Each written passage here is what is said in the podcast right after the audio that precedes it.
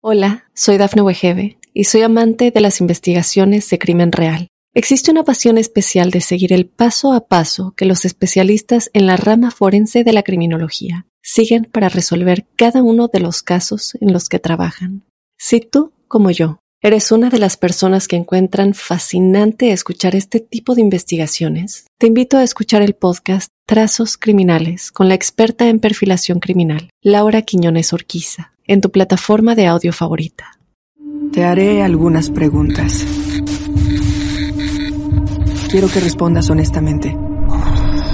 ¿Alguna vez has sentido algo que consideres anormal?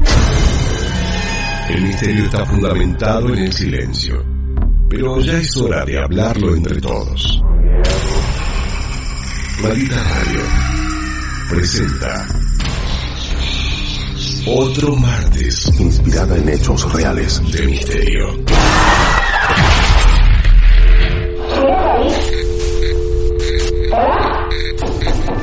¿Quieres hablar con alguna de nosotras?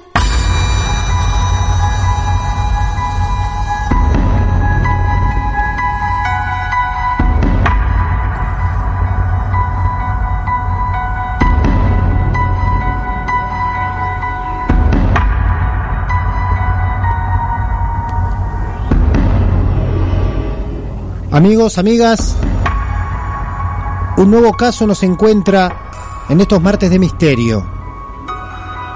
Bueno, hoy es mucho más que una historia real. Hoy es una historia de vida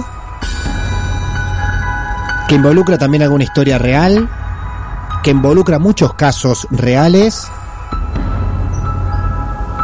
que involucra la radio, lo maravillosa que es la radio.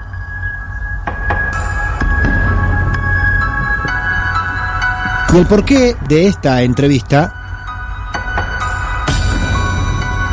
tiene que ver con el origen, con los inicios.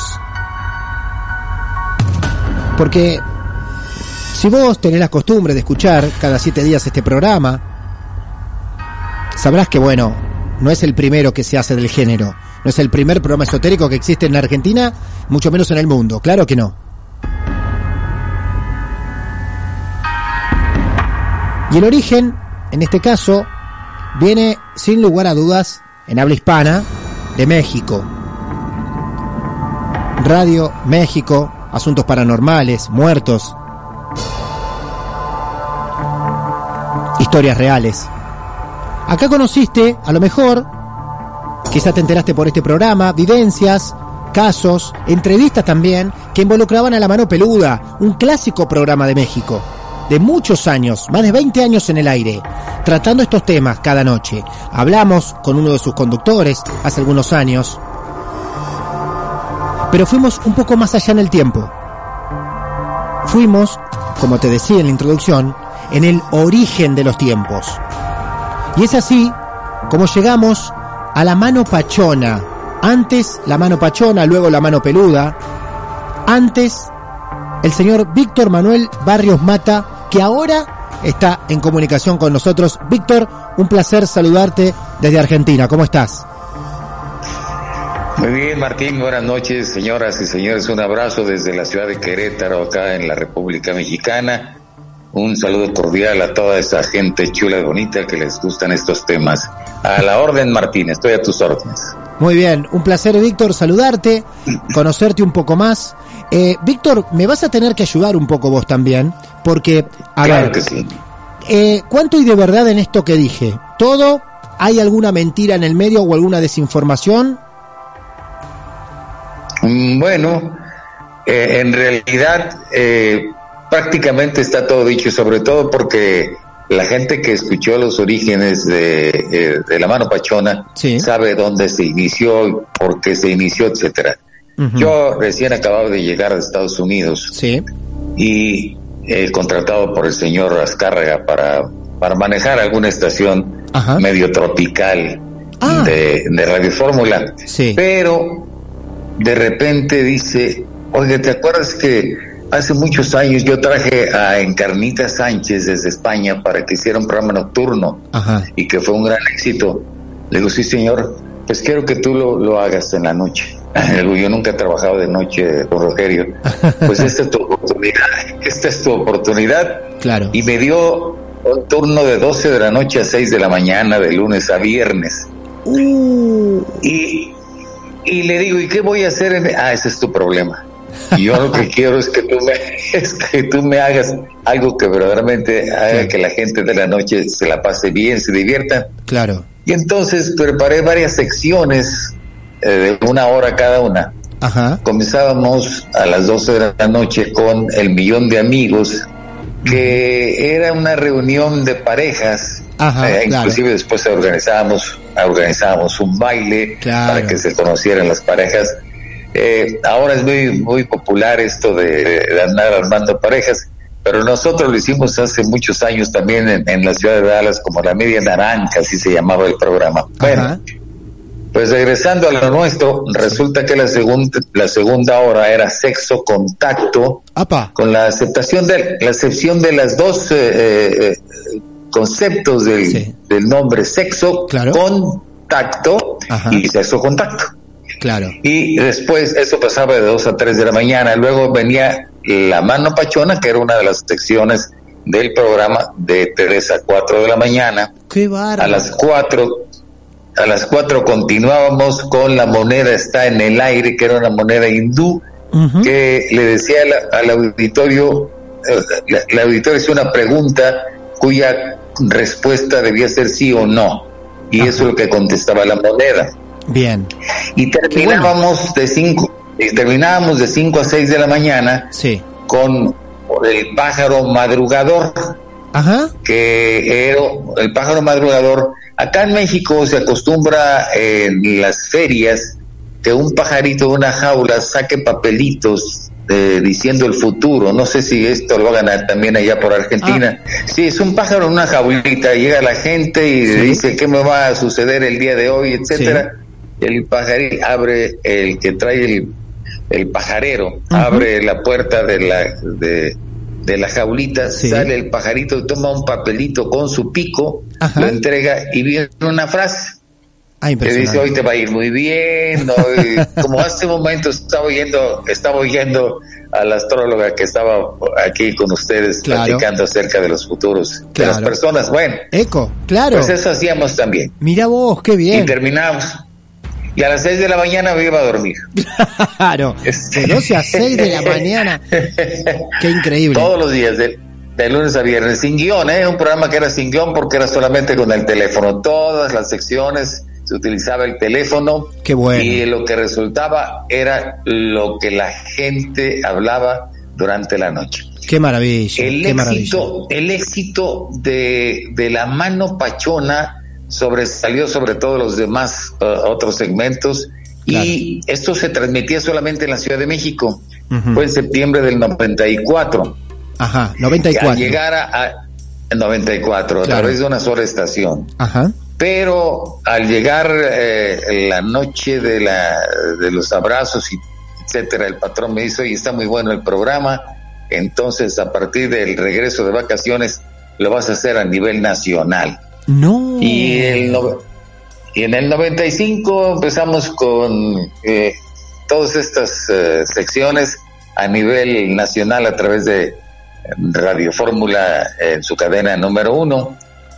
Y fue tal el éxito que eh, la empresa se vio en la necesidad de decir, oye, vamos a colocar el programa de 10 a 12 de la noche para que pueda ser incluido en, en la contabilidad del rating. Porque de 12 a 6 de la mañana, Claro, no había de 12 rating. de la noche a 6 de- no hay rating. No se mide el rating. Pero sí hay con... Exacto. Claro, Pero sí se mide de 6 de la mañana a 12 de la noche. claro. Bien. Y el, el director de la estación, donde originalmente se, se inicia eh, lo de la mano pachona, me dice, oye, ¿te, te haces el programa? Le digo, sí, como no, nada más que habrá que hacer algunos cambios durante la madrugada, ¿no? Para no estar yo de 10 de la noche a 6 de la mañana. A 6 de la mañana, Pero, claro. sí, Eh, entonces el señor Azcarra dice, no, no, no, no, no, no me muevan a Barrios Mata de la noche que lo está haciendo muy bien. Contraten a otra persona para que haga y cámbienle de nombre, pero que sea exactamente lo mismo que él está haciendo. Claro. Y fue así como sucede lo de la mano pachona, que se convierte en la mano peluda. Claro. De 10 a 12 de la noche. Bien. Y se contrata, se contrata a Rubén García Castillo para que, que, para que haga el programa. Lo hizo durante algunos 3, 4 años. Claro. Eh, tuvo algún problema con la empresa, sale él y entra Juan Ramón Sáenz, que era el asistente del director artístico, no era locutor, no era nada, pero, pero estaba enterado de, de lo que era el programa. Y él se, él se encargó durante muchos años, hasta su muerte, de la conducción de, La Mano Peluda. Regresa a la, su muerte, regresa Rubén García Castillo, hasta ahora, febrero, parece que fue en febrero de este año, que definitivamente desaparece la mano peluda del aire. Claro. se termina. Entonces yo lo retomo, Ajá. Eh, Martín. Sí. Sí, yo lo, yo, lo estoy haciendo en YouTube. Ah, claro. Claro. Con, un éxito, con un éxito tremendo, porque son temas que le gusta a la gente. Claro, que le gusta mucho a la gente. Segurísimo. Por momentos parece que contaba la historia de este programa, porque muy igual así nació este martes de misterio, que ahora es de noche, eh, siempre fue de tarde noche dentro de, Maldita Radio, que es nuestro programa eh, de cabecera hace ya 19 años, y bueno, lo tuvimos que sacar del programa y traerlo a la noche debido a que, bueno, había gente que se asustaba y la pasaba mal, y mucha gente fanática que lo disfrutaba más de noche, así que por eso estamos ahora de noche aquí en Argentina, disfrutando esta entrevista con vos, este programa. Yo tengo una pregunta, Víctor, antes de avanzar a los casos de la mano pachona.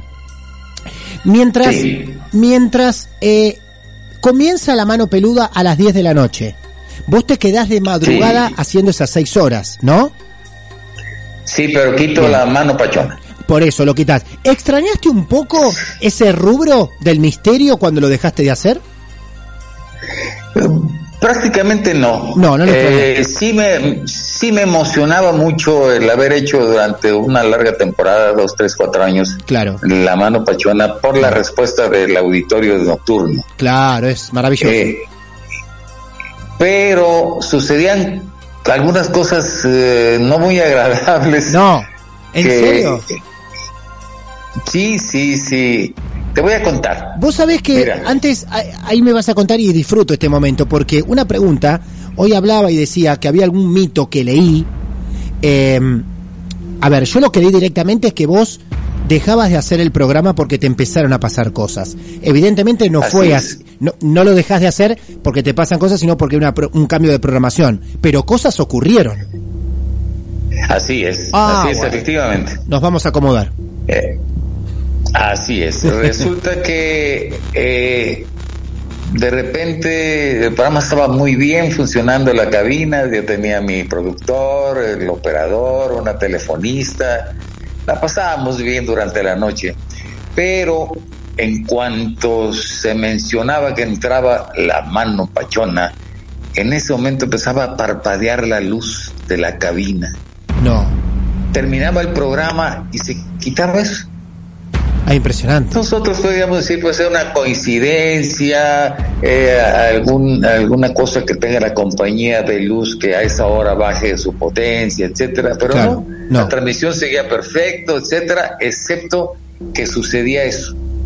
Teníamos una mesa muy pesada donde eh, está fijamente puesta para que no tenga ningún movimiento los micrófonos sí. y se puedan hacer entrevistas. Claro. Porque durante el día pues está Maxine Goodside, está López Dóriga, etcétera, y pues ellos tienen bastantes personas eh, entrevistando. Ajá. Entonces esa, esa mesa de repente empezaba a temblar también. No.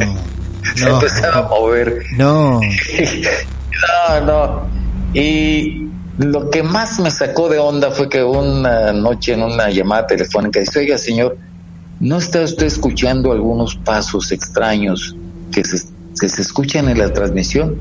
Digo, no, no he prestado atención. Pues preste atención y efectivamente se escuchaba pasos alrededor de la mesa de una persona que tenía alguna falla en una de las piernas porque se oía el paso y luego que se arrastraba el otro pie, el paso y que se arrastraba el otro pie. Madre de Dios. Imagínate, Martín esto a las tres y media de la mañana y nosotros ahí. Era impresionantemente terrible, ¿no? Claro, claro. Sin embargo, pues, sin embargo, como no veíamos nada, no, no era más que eh, cosas que estaban sucediendo, que estaban fuera de nuestro alcance, decir esto sucede por esto, por lo otro. Sí. Pero eh, te dije que antes de, del programa de la mano pachona, de la sección de la mano pachona, había una sección que se llamaba Sexto Contacto y en esa ocasión, en esa noche, llegaron médicos, eh, eh, alguna gente con algún problema de carácter sexual y todo para consulta. Sí. Y se llenó la mesa, pero los que estaban frente a mí tenían la oportunidad de ver a través del cristal de la ventana hacia las escaleras que suben al quinto y sexto piso porque nosotros estábamos en el cuarto piso. Ajá. Y esos, esos pisos, el quinto y el sexto, estaban vacíos. Y había un estricto control de entradas y salidas en el edificio, sobre todo a esa hora de la noche. Claro. Entonces la gente decía, oiga, hay una persona de traje café que está viéndonos ahí en el descanso de la escalera. Oye, yo me asomaba y no se veía absolutamente nada. No, si ahí está, pues no lo, no lo veo. Hablo yo a, a la vigilancia, oye, hay, hay alguien que está subiendo el piso quinto, sexto. Y, no, señor, aquí no, no ha entrado absolutamente nadie. Entonces dije, yo creo que esto ya, ya, ya se está pasando de la raya. Claro. Creo que me están, me están advirtiendo que tengo que hacer algo. Claro. Y fue cuando la gente empezó a ayudarme, pues llevándome agua bendita, que, que abriera la Biblia en cualquier página, que prendiera una veladora, en fin, que, y todo ese ritual lo hacíamos, ¿eh? Todo ese ritual lo empezamos a hacer y poco a poco sí fue disminuyendo esa sensación. Sin embargo, la telefonista que estaba frente a mí, pero afuera de la cabina, viéndome ella, yo viéndola ella a través del cristal, Ajá. y ella estaba de espaldas hacia la entrada. La puerta de la entrada era de cristal, que es la que por la que se veían las escaleras antes mencionadas, y la puerta del elevador. Eh, era una puerta de cristal, pero muy pesada.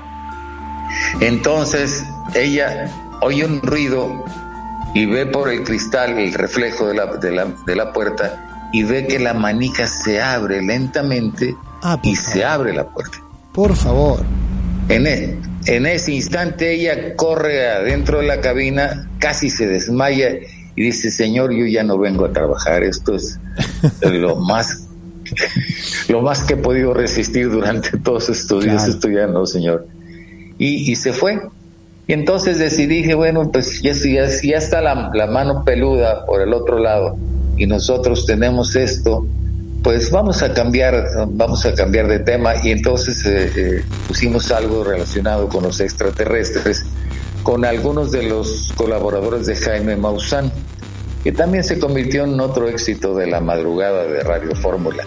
Pero ya dejé por un lado eh, en ese espacio lo de la mano pachona, porque además saliendo a las 6 de la mañana, que todavía había, había mucha oscuridad, que había poca gente en la calle, yo vivía eh, saliendo del Distrito Federal hacia un lugar, un municipio que se, se llama Naucalpan, que ya es del Estado de México, y tenía que subir, tenía que subir porque mi casa estaba arriba de un cerro. Y durante el trayecto, las lámparas de la calle de luz, de luz mientras yo iba pasando, se apagaban y se encendían cuando yo acababa de pasar. No, no, Y te- así- no, no puede ser. No, no puede ser, no puede ser. Tremendo. Es asombroso, ¿eh? Fíjate que sí, y yo eh, era muy escéptico, ¿eh? Claro. Déjame decirte que cuando comencé a hacer el programa lo hicimos en un plan de diversión, de algo que la gente usa mucho en las noches en la provincia de México, se salen, a- como hace mucho calor en algunas regiones, pues la gente saca sillas a las 7, 8 de la noche y los vecinos se juntan para platicar. Y en una de esas noches de repente empezaban a contar, fíjate que anoche soñé esto, o se me apareció un fantasma, o platican de la llorona, Claro. o de la mano pachona, etcétera. Y por nosotros de niños nos acercábamos a escuchar y luego no podíamos dormir de tanto que escuchábamos de lo que estaba sucediendo. Pero, y eso dije que yo creo que esto puede funcionar muy bien en, en, la noche, porque pues se presta la noche para este tipo de, de temas. Claro. Nunca me, Martín, déjame decirte que nunca me imaginé el tremendo éxito que tuvo esa sección. Y me da mucho gusto que eh, se haya propagado esto porque Después iba yo a, algún lado de vacaciones o iba a Estados Unidos y había programas similares que surgieron precisamente de la famosa mano pachona, ¿no? Es así, es así. Por eso hoy decía que un poco el gen eh, de, de, estos martes de misterio que la gente conoce acá en Mar del Plata, en Argentina, y de tantos programas similares que hay en el resto de la República Argentina y el mundo, bueno, ahí está un poco el origen. El culpable un poco de todos nosotros es este señor, Víctor Manuel Barrios Mata, que está charlando de México. Muy bien, muy bien. Muchas gracias, Martín. Bien. Ah, para finalizar lo del relato este alrededor de la mano pachona, resulta que me cambio de estación ahí mismo en la Ciudad de México y retomo algunas de las secciones del programa, excepto la mano pachona. Claro. Y me llevo algunos de los anunciantes que porque yo aparte tenía algunas secciones durante la semana eh, de medicina alternativa, como la herbolaria, como eh, eh, ese tipo de medicina que también se usa mucho por acá en México. Claro. Y había personas que vendían sus hierbas, etcétera. Una de ellas era el doctor Guillermo Beitia. En una entrevista en esta otra estación, también alrededor de las 3, 4 de la mañana, resulta que está platicando conmigo y de repente veo que abre desmesuradamente la boca, trata de, tomar aire de donde sea, se levanta, se toma la pierna, mano con la, eh, la pierna con la mano derecha y se va de lado y arrastra todas las sillas que teníamos ahí de que están para las entrevistas sí. y cae muerto. No. Y cae muerto frente a mí. No, no. No, no puede ser. No puede ser lo que estás contando, es terrible. Es terrible. estoy yo al aire, estoy tratando de ver cómo resuelvo esa situación porque yo sé que la esposa de él está escuchando en la casa, no puedo decir, se me acaba de caer. Y, empezamos a tratar de reanimarlo, pero fue imposible porque fue un ataque fulminante al corazón.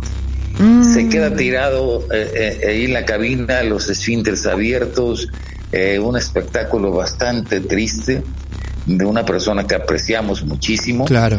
Y que fue el acabose. eso fue tan terrible, Martín. Claro. Que me hizo renunciar a la noche. Mira. Dije, no más trabajar de noche y me voy a otro lugar y me fui a Monterrey. y, dejé de hacer la noche precisamente por ese suceso tan impresionante, porque además yo tenía que seguir al aire con la moneda, la moneda está en el aire la gente preguntando, me voy a casar, este, voy a sacar la lotería, etcétera, y, el cuerpo tendido frente a nosotros esperando que llegaran las autoridades. Por favor. Durante dos, dos horas, dos horas que fueron para mí verdaderamente impresionantes.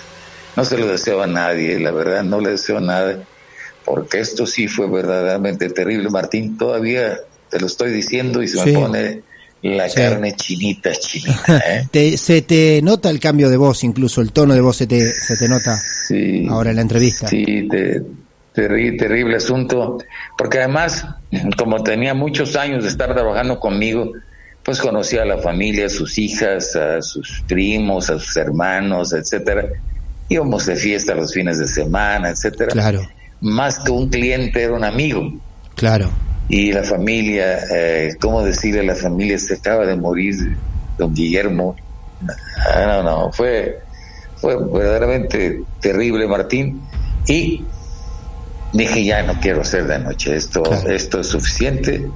Les decía, les anticipaba hoy a los oyentes que más allá de ser una entrevista, eh, con una leyenda de la radio en México, eh, también iban a escuchar casos reales. Y acá escucharon, ¿eh? uno tras otro, alguien que se metió con estos temas de forma muy prolija y respetuosa también, como lo hacemos nosotros, y tuvo algunas consecuencias. Hasta muere un amigo del compañero ahí delante de él en la radio, eh, en un horario un poco más fuerte, ¿no? El de las 3 de la mañana siempre es un horario más incómodo, ¿no? Me gustaría en este, en este tramo final de la nota, lógicamente, que me cuentes, eh, yo sé dónde nos vas a llevar seguramente, pero bueno, los oyentes no, eh, que me cuentes el caso más fuerte que vivieron al aire en vivo de la mano Pachona. Testimonio de oyentes, claro ¿no? que sí. Claro que sí. Mira, normalmente las eh, narraciones del auditorio son hechos pasados. Claro. ¿eh? Le su- Me sucedió anoche, o hace una semana, o el año pasado que fui de visita a casa de mis abuelos, Pero la llamada que recibimos alrededor de las 3.40, 3.45 de la mañana era en vivo, Claro. de una señora que cuida un edificio, ella se encarga de la limpieza del edificio, o sea, aquí se le llama portera. Y eh, pues en la noche hace la limpieza, vive en un cuartito en el que comparte eh, esa habitación con su hijo. Hay una recamarita y ella otro cuarto más donde está pues la cocinita y su cama eh, y los utensilios de su trabajo. Normalmente hace la limpieza a esa hora, termina y antes de acostarse va a abrir la puerta para ver cómo está su hijo. Y esa noche ella escuchaba el programa precisamente cuando estaba trabajando. Resulta que abre la puerta de la recámara de su hijo y lo ve levitando medio metro arriba de la cama. Eso provoca en ella un miedo terrible y, y lo único que se le ocurre es llamarme por teléfono, pues tratando de, de ayuda, ¿no? ¿A quién más le hablo? Pues es el- alguien el que está despierto a esta hora Claro. y empieza a decirme, no me lo va a creer, no me lo va a Sí, creer. claro. Y, y me empieza a contar que su hijo, primero, no me dice que está levitando, sino que tiene un hijo de 15 años que hace tres o cuatro meses empezó a jugar la Ouija. Ajá. Ella le quiso tirar la Ouija, él le dijo, no te metas con eso, mamá. Empezó a crecer el muchacho que me medía, que medía un metro cincuenta centímetros, llegó a medir en el momento que me estaba hablando 1,80. Eh, subía a la azotea y se hacía como péndulo. Se burlaba de la profesora de matemáticas porque de alguna forma él empezó a hacer eh, ecuaciones que ni siquiera la profesora podía resolver. En fin, que se convirtió en un muchacho completamente diferente a raíz de, de que estaba jugando con la Ouija. Y eh, lo que hizo que la señora pues se volviera casi loca es ver que su hijo estaba levitando, nos llama por teléfono e Sí. insistía, no me lo van a creer, no me lo van a creer. Y yo decía, señora, con calma, permítame, deme su número telefónico, deme su dirección, le vamos a mandar ayuda, porque yo tenía Claro. gente en la calle que me ayudaba en el programa. Ajá. Y nunca me lo me pudo dar ni su teléfono ni su domicilio Nada. y sin embargo me, me seguía platicando todo lo que estaba sucediendo con su hijo durante ese tiempo había ido ya a la iglesia a pedir ayuda ahí no le hicieron caso eh, no sabía qué hacer con el muchacho el, muchacho dice yo estoy bien mamá no te preocupes yo me voy a meter a los Boy Scouts y voy a seguir ayudando a la gente ahora que estoy fuerte, ahora que puedo hacer muchas cosas, etcétera. Me abre la puerta, por cierto, porque ahí viene una tía. No habían tocado la puerta y él ya sabía que alguien se acercaba. O sonaba el teléfono y, y decía, eh, eh, va, va a hablar fulana de tal, etcétera. Ujú.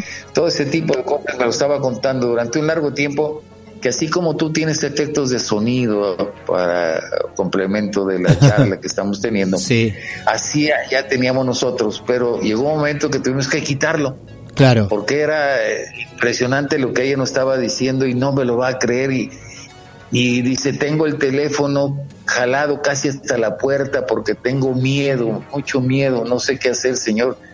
Y en eso dice, no, mijo, no, no, mijo, porque se abre la puerta y empieza a caminar hacia ella, pero no iba caminando, iba levitando.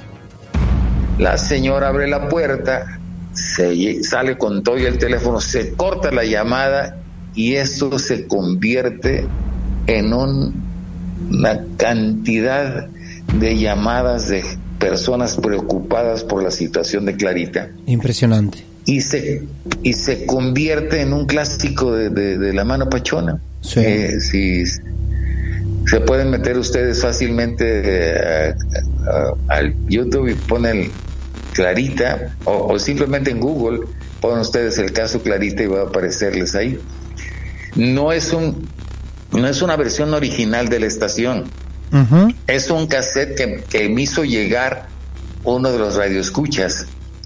Eso es, ese es el único testimonio que tenemos de esto porque nosotros no grabamos el programa.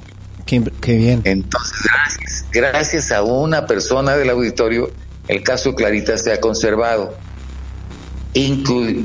me, me, regaló esto, pues eh, todavía tenemos el programa de la mano pachona al aire. Y una de esas noches me llega con otro cassette y me dice, oiga, don Víctor, fíjese que en la plática que usted tiene con Clarita se escuchan otras voces. Le digo, no, no es posible si estamos ella y yo nada más. No, si se escuchan otras voces. Y me deja el cassette y lo ponemos y lo ponemos a otra revolución un poco más lenta para escucharlo bien. Y resulta que se escucha una voz en lo que ella dice, no me lo va a creer, don Víctor, de su garganta sale una frase que dice, ten calma, ten calma. Yo, me que quité los audífonos, los tiré y salí corriendo. Mucho miedo. Qué bárbaro. mucho miedo. Qué bárbaro, qué bárbaro estar a esa hora de la madrugada haciendo radio y que alguien te llame con ese grado de desesperación diciendo que su hijo está levitando. Es, es tremendo. La verdad que no, no sé cómo lo manejaría yo toda tu profesión seguramente volcada al aire, más luego viviendo el caso que viviste con tu compañero también que contaste hace un rato, pero la verdad que es, fuertísimo, la verdad que sí. Víctor, nosotros la verdad que te escuchamos con mucha admiración, atención, te disfrutamos también. Eh, lleva una, una, una forma de narrar todo con una voz impecable al mismo tiempo. Te agradecemos este momento que nos has regalado a nosotros aquí en Argentina, en Mar del Plata, a nuestros martes de misterio. Humildemente tratamos de hacer lo mejor posible esto que nos has enseñado con la mano pachona y, ojalá te volvamos a escuchar, así que esperamos novedades sobre el reinicio de este ciclo del clásico eh, de la mano pachona. ¿eh? Encantado, Martín, te agradezco mucho este espacio que me has dejado y un abrazo a toda la gente de Mar de Plata que me encantaría conocer porque dicen que es algo bellísimo, sobre, sobre todo ahora que, viene el verano para ustedes, ¿no? Claro. Un abrazote, que Dios te bendiga. Un abrazo grande a un genio de la radio en México. Habrán escuchado cómo habla, ya este señor tiene sus años y, y no solo de vida, sino de profesión. Víctor Manuel Barrios Mata. Pueden buscar la mano pachona en Facebook, en YouTube también. Lo pueden buscar a él. Víctor Manuel Barrios Mata. Y nosotros, como para cerrar este momento, tenemos ese audio. Tratamos de mejorarlo aún más todavía. Van a tener que acercar la oreja a los parlantes, hacer mucho silencio, ponerse auriculares también, porque lo que vos vas a escuchar es una grabación del año más o menos 92, 93 aproximadamente, hecha en un cassette que un oyente acercó a la radio. Vas a escuchar el caso Clarita, desde cuando ella empieza a contar muy desesperada, te vas a dar cuenta que hasta por momentos le va a costar entender lo que está diciendo, porque está tan desesperada esa señora al ver lo que te contó recién Víctor, que cuesta entender por momentos. Lo mejoramos lo mejor posible, vas a entender gran parte de la charla, pero esto calculé es un audio del año 92, 94 aproximadamente, es el caso más fuerte que vivió Víctor, como te comentó, de la mano pachona.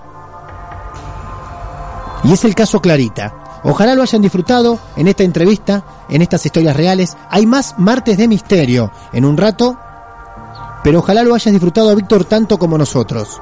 Y vas a escuchar de ese cassette, de ese oyente, de esa cinta, verdaderamente, Diego, una cinta de audio. Este es el caso Clarita, son 7-8 minutos. No lo desperdicen, disfrútenlo. Una madre desesperada llamó a Víctor y le contó esto en vivo en la mano pachona. Mi hijo es Scout. Un chico pues, de lo normal, con una calificación en la escuela, pues, de nueve. El año pasado me sacó un promedio de primer lugar. Y ahora, todo lo que acontece en mi casa, él lo sabe. Yo sé que ahorita usted no me lo va a creer. Pero todo lo que, si tocan a la puerta, él me dice, mamá, ábrele, ábrele que flanita ya llegó. Y todavía ni siquiera sabemos qué es, quién es porque no ha llegado ni a la puerta. El otro día se cayó mi hermana y mi hermana vive en Cancún. Antes que me dieran la noticia me la dijo. Yo tiré la ouija, pero no a un fuera de lugar, sino al tirar quiere decir que la arrojé. Me dijo, no lo hagas, mamá. No, te metas con ella. Pasó. Y ya ahorita, todas las noches no me despierto. Casi no duerme. Come muy poquito. Y hace tres días mi hermano también tuvo otro problema. Todo me lo notifica, todo me lo dice. Y él dice que, no me meta yo con esa tabla, que esa tabla no es un pedazo de madera, pero ya no es igual. Él tiene 15 años, medía unos 60, ahorita ya mide unos 82. Y yo me siento muy desesperada, señor Ricardo, que le entiendo. Me costó mucho trabajo comunicarme. Yo le decía a él que si no quería ayudar, que hablaban ustedes de los scouts y que si él quería ayudar. Y me dijo, sí, mamá. Nos vamos a juntar mucha gente y vamos a ayudar. Tú no te preocupes, ya duérmete. Y que me asome no me lo va a creer. Está levitando. ¿qué le dice? Como medio metro nevado de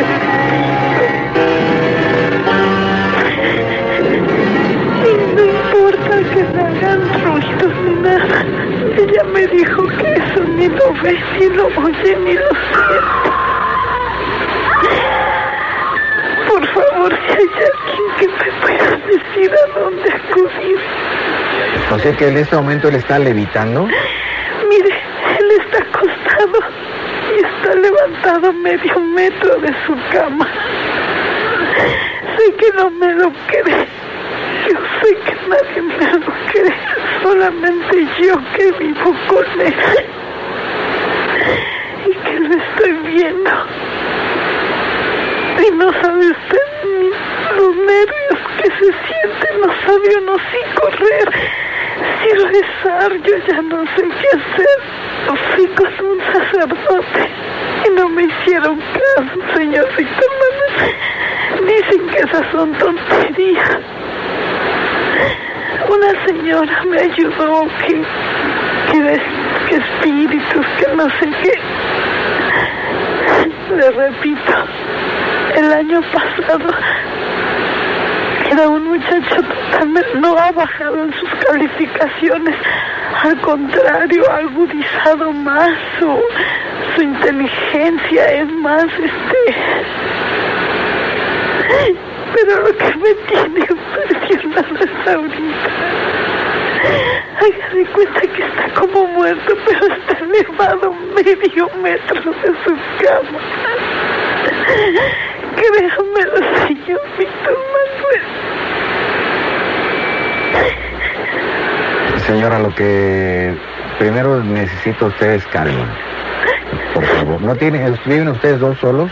Vivo sola, pero le digo una cosa. Jale lo más posible el teléfono a la calle, porque tengo unas ganas de salir corriendo. Da mucho miedo. Yo nunca había visto esto, Dios mío. Bueno, mire, vamos a, vamos a enviarle ahorita a algunas hijo personas. mide un metro ochenta y dos centímetros ya. Y cada día crece más, pero ya no en una forma normal. 15 años y mide 1,82. 15 años. Sacó el segundo lugar en escuela el año pasado y ahora, ahora, ahora no le miento. Hoy le dio una clase a su maestra de matemáticas y se vino burlando porque me dijo, mira mamá, la maestra de matemáticas se equivocó, yo le enseñé. Y de repente, ¿sabe qué ha hecho? En la azotea se pone como péndulo, así, de un lado a otro. Yo no sé qué hacer. Y los amigos que él tenía, yo no sé, ya no se juntan con él. ¿Qué hago, señor Víctor Manuel? Perdóneme, estoy muy nervioso. No, no, no, sé por, su- por supuesto que debe estar muy nerviosa, sobre todo que es su hijo y lo ve que está en problemas, porque la verdad es que lo que él- lo que ha sucedido con él por estar trabajando con la Ouija es que alguien se introdujo en su cuerpo y, y ahora le está usando a él. No me hace nada, no rompe nada. No, no, no, ya sé. No, señor Víctor Manuel. Pero la tensión en que usted está, los nervios eh, en que usted está, eh, es capaz de que sea usted la que termine mal y no él. Entonces yo le suplico que se calme, que se tranquilice. En estos momentos, si nos están escuchando nuestros amigos de Justicia y Bienestar Social, eh, le vamos a dar, eh, nos da usted su domicilio, por favor, Sí, como, como no. y que le vayan a dar una vuelta para que se sienta usted tranquila. Y Espérate, mijito. Espérate. Viste. Ahí está su hijo. Sí. Es que no me lo cree, no me lo cree. Está caminando sin pisar. No me lo cree, no me lo cree, no me lo cree, no me lo cree nadie. No, no me lo cree, no me lo cree, no me lo cree. No me lo va a creer nadie, nadie, nadie. Esto no me lo cree nadie, Dios Señora, mío. tranquila. Dios mío, Dios mío, Dios mío, no me lo cree esto nadie, nadie, nadie. Esto es